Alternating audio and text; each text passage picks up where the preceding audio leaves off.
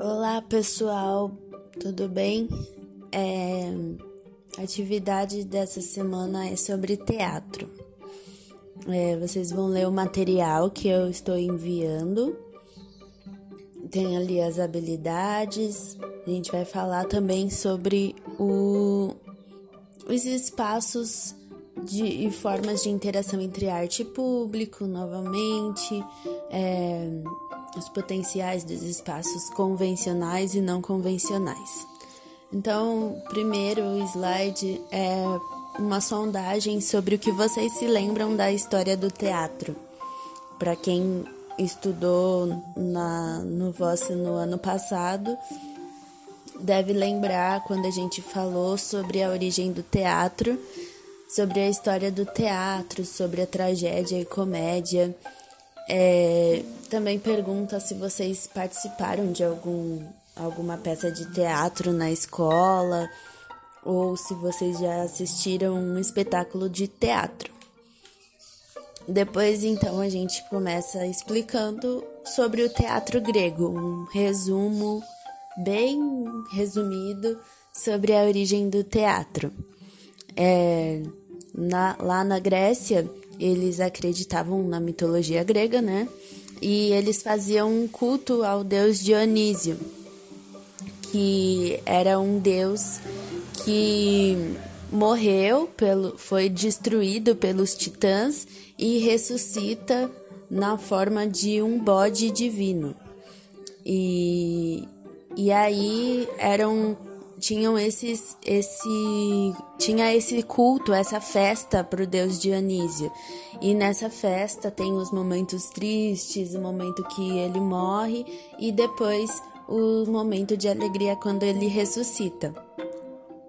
E eles encenavam isso, eles mostravam essa essa história no nessas festas, nesses ditirambos.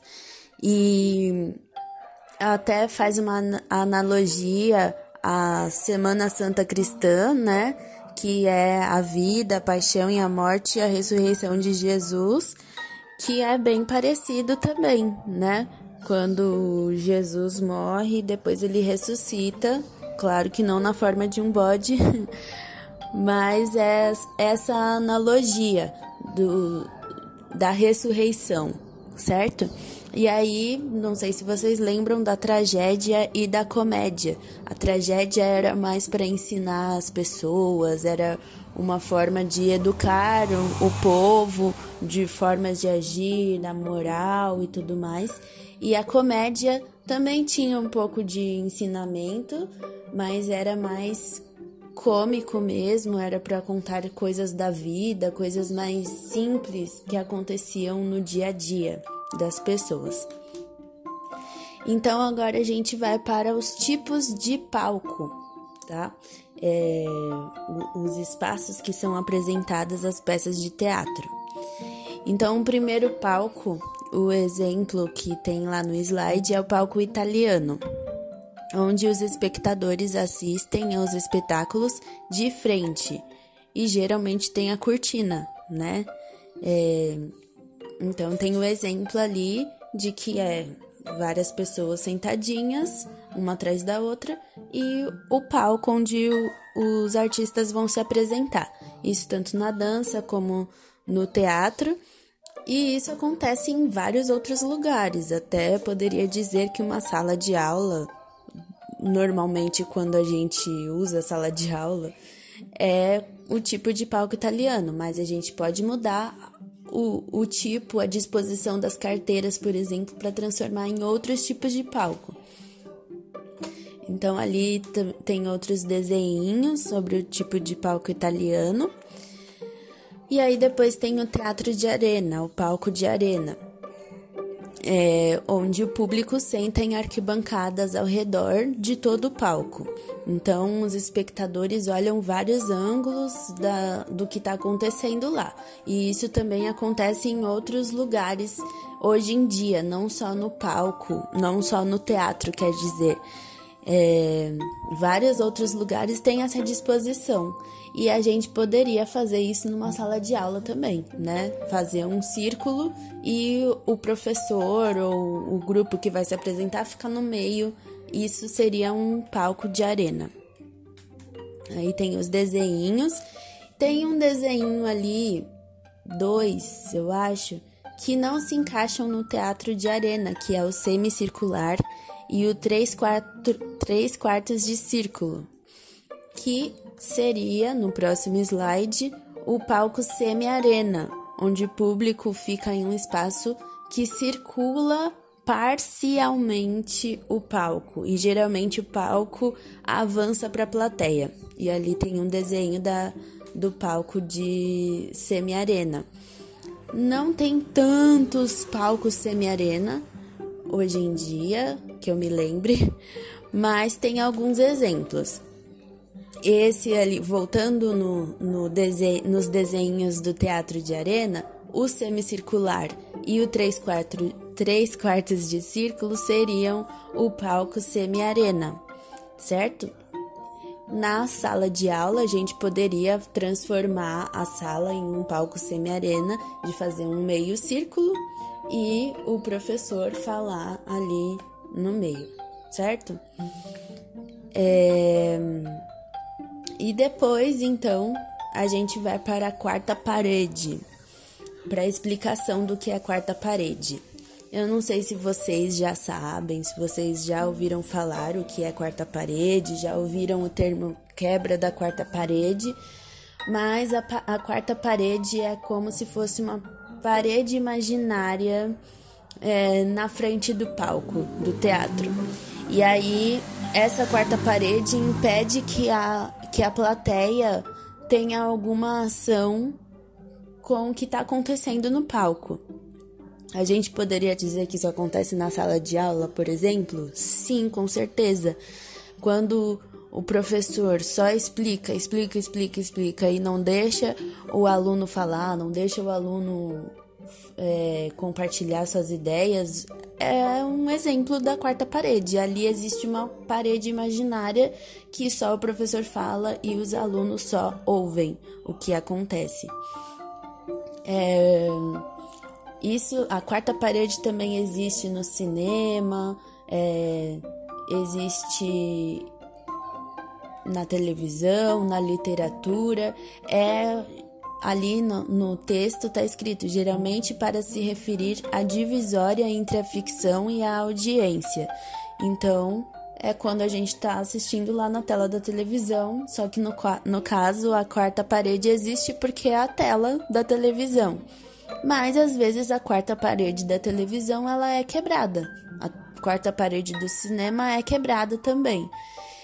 É, não sei se vocês conseguem se lembrar de algum filme, de algum é, programa em que a quarta parede é quebrada, mas isso existe. É, talvez vocês possam me condenar, alguns de vocês, mas nas outras séries, em outros anos, eles sempre lembravam do filme Deadpool, que, é, que quebra a quarta parede. Eu ainda não assisti, preciso assistir. Mas ele quebra a quarta parede. E tem outros programas de televisão que também quebram a quarta parede, certo? Eu acho que a gente poderia dizer hoje em dia que os artistas que fazem lives eles meio que quebram a quarta parede, certo? Porque o público de certa forma interage com eles, né, nos comentários, enfim, e ele olha para o público. Quando a quarta parede existe, o, o artista não olha para a plateia, ele não interage com a plateia. Então, isso é a quarta parede, a quebra da quarta parede. É, no teatro contemporâneo, no próximo slide, né, fala que a quarta, quarta parede foi derrubada. E aí tem algumas perguntas, né? Para você, a presença da quarta parede favorece a ação passiva da plateia? É, o que, que é ação, a ação passiva, né? O, ar, o público fica lá, a plateia fica lá sentadinha, só ouvindo, só recebendo a informação, só se divertindo. Então, a pergunta: a quarta parede favorece a ação passiva da plateia? Acredito que sim. Então, é isso. É, essa é a, a explicação.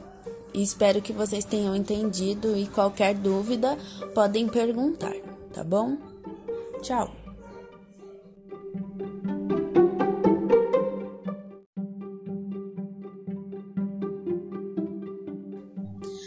Agora eu vou explicar rapidamente sobre a, o último slide, que é a leitura dramática. Na semana que vem, a atividade, eu vou explicar melhor o que, que é a leitura dramática, como a gente vai fazer isso. É, nós vamos fazer uma leitura dramática e lá, lá embaixo está escrito didascalha ou rúbrica, né? E aí explica o que, que é isso, o que, que significa a didascalha. É um conjunto de indicações cênicas, né, para falar o que está acontecendo e o que o artista, o que, que o ator deve fazer naquele momento, daquela fala. Se ele vai falar com raiva, se ele vai falar alegre, se ele vai. se ele tá com voz de choro se ele tá pulando, é uma explicação, é um, um, um texto secundário para colocar um efeito dramático, né? E aí a, a peça que a gente vai fazer a leitura dramática, não se assustem, não vai ser a peça inteira, é Alto da Barca do Inferno, que é uma peça de teatro da época do Barroco. Não sei se vocês lembram também, no ano passado eu falei sobre o Barroco e, e que era um momento em que a igreja tinha feito uma contrarreforma, então eles estavam tentando é, conquistar de novo os fiéis que tinham perdido, entre aspas, para a reforma protestante. Então, é, é um alto, uma peça que é moral, que é, que é bem moral. Ela tenta ensinar, até como a tragédia, né, no teatro grego, tenta ensinar formas de viver. Só que diferente do teatro grego, não é mais a mitologia grega, certo? Eles acreditam que eles vão, quando a gente morre, a gente vai para um lugar que vai é, para um rio que vai levar ou para o céu ou para o inferno. E aí fica aquela, aquela discussão e aquele ensinamento moral no final para falar se quem vai para o céu, quem vai para o inferno. E aí é, é meio cômico, tá? Mas ele também tem algumas, alguns ensinamentos, tá bom? E então para essa semana, vocês precisarão ler O Alto da Barca do Inferno inteiro, tá? E vocês já vão escolhendo algumas partes que vocês acham mais interessantes, que a gente vai fazer a leitura dramática na semana que vem. Mas é para ler tudo, tudo, tá bom? Não é tão longo, dá para ler nessa semana, nem nem vem reclamar. Mas é muito legal, eu gosto dessa peça.